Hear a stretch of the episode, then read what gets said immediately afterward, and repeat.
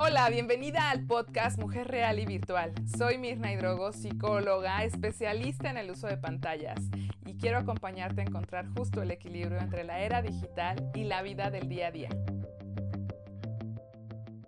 Hola, bienvenida a tu espacio. Soy Mirna Hidrogo y hoy vamos a hablar de este maravilloso espacio llamado adolescencia y que hemos vivido y transitado antes. Quédate porque definitivamente la adolescencia, tus hijos, si están en esa etapa o no, estarán si no han llegado o si ya la pasaron, aún puedes trabajar con ellos. Y por eso hemos hecho esto posible para ti y digo hemos porque la sociedad está ahora, no podría yo hacerlo, repito, y lo repetiré siempre, sin ayuda de la tecnología.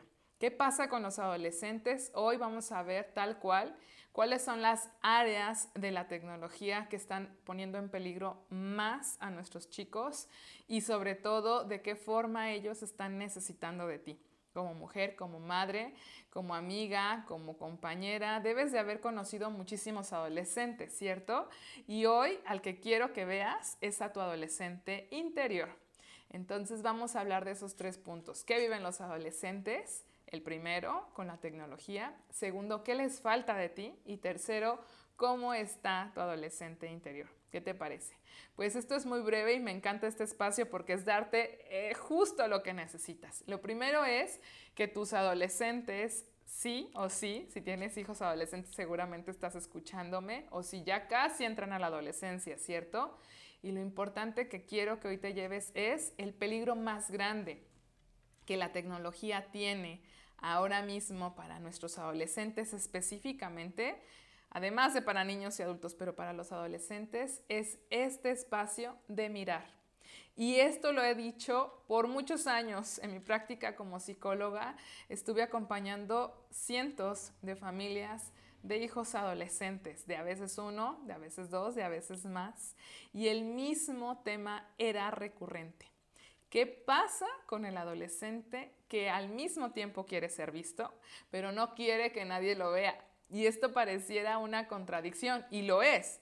Definitivamente nuestros adolescentes con la tecnología tienen el riesgo más grande debido a esta situación, en donde el lente de cualquiera de las cámaras de los teléfonos, ese ojo que está puesto tal cual en el exterior, ellos pueden valorarlo. El hecho de que les mire alguien que no es real ni virtual, que es un objeto, hace que el cerebro se sienta acompañado. Ese es el peligro más grande. Y al mismo tiempo que me ves, pero no me ves. Es decir, que el adolescente controla quién le ve, cómo le ve, cuándo le ve y puede ver sin que le vean. Y lo repito, el adolescente puede controlar a quién ve y quién lo ve cuando él decida. Este es el objeto o el, eh, digamos, foco de este capítulo, que puedas analizar, tal vez no te lo habías planteado o sí, el adolescente a través de la tecnología ve lo que quiere sin que tú sepas muchas veces como madre, como padre, y además puede ver lo que él quiera sin que lo vean, digamos que está oculto. Es la combinación perfecta para el inicio de una adicción. Y es ahí donde si no te has dado cuenta, pues te doy la noticia para que puedas empezar a mirar.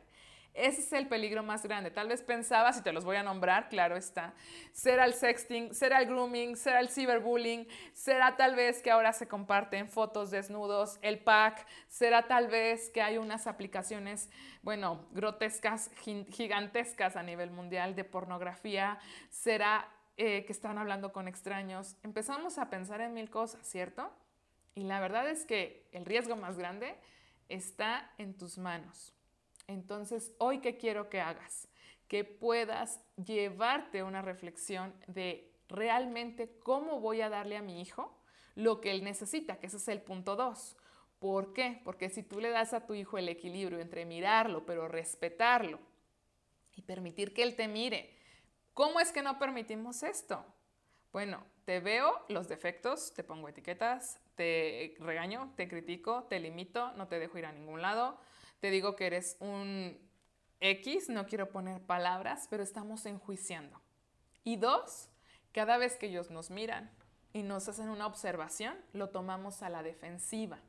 nos empezamos a enojar, nos ponemos en un espacio totalmente de me estás atacando y lo que hacemos es callarles. Tú no vas a venir a decirme cómo hacer las cosas. Cuando tú tengas tu casa, haces lo que quieres. Cuando ellos nos hacen una crítica, pareciera, y es lo que pasa, que nuestra autoestima, nuestro valor personal como mujeres, estuviera en una situación como de, de, duda, como de estaré siendo buena mamá o no, lo tengo en mi interior. Viene mi hijo y me dice algo, no, fatal. Soy una mala mamá y entonces él me está criticando y no dejamos que ellos nos observen. ¿Te acuerdas que te decía? Ellos pueden ver en la tecnología lo que quieren. Y también la verdad es que en la vida.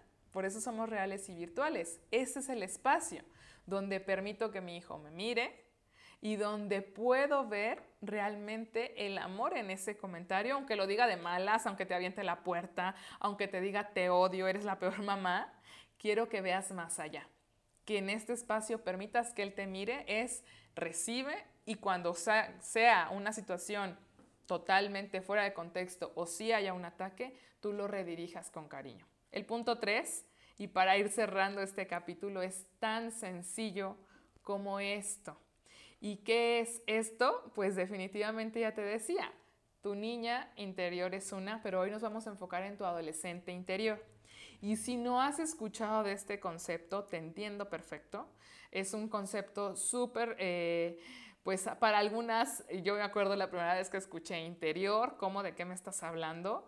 Pues es un concepto que vamos a poder ir trabajando a lo largo de los capítulos siguientes. Hoy quiero solamente decirte que vayas y mires una fotografía de ti cuando tenías la edad, que si ahora tu hijo tiene esa edad en la adolescencia, vayas a buscarte esa misma edad y veas qué te está moviendo del presente que ahora en tu hijo se refleja y por eso es tan complicado poner límites, tan complicado acercarte a abrazarlo, tan complicado a darle un beso como cuando era un bebé. Un adolescente es tal cual el reflejo de su padre adolescente o de su madre o de los dos. ¿Y por qué es esto? Porque muchas veces es, a mí me pasó, no quiero que le pase. A mí no me dejaron, yo quiero que él sí lo disfrute. A mí no me compraron a ti te lo voy a comprar. ¿Cómo voy a separarlo de la tecnología? Si me empieza a gritar y nos empezamos a hacer chiquitas y viene de nuestra falta de seguridad en esa adolescente que fuimos y que lo vamos a trabajar muy a fondo en los siguientes capítulos. Entonces hoy solamente es que vayas y te busques en esa etapa y que puedas hacer una reflexión de qué es lo que ahora está reflejándote tu hijo de ti misma. Así que nos vemos en el próximo capítulo. Recuerda que estoy aquí para ti y que esto, si lo pones en marcha, el 1, 2, 3, vas a ver muchos resultados. Gracias por escuchar este podcast. Para ayudar a más familias a transformar sus vínculos y sumarse a esta era digital, compártelo. Y te veo en Facebook, Instagram y YouTube. Abrazos virtuales.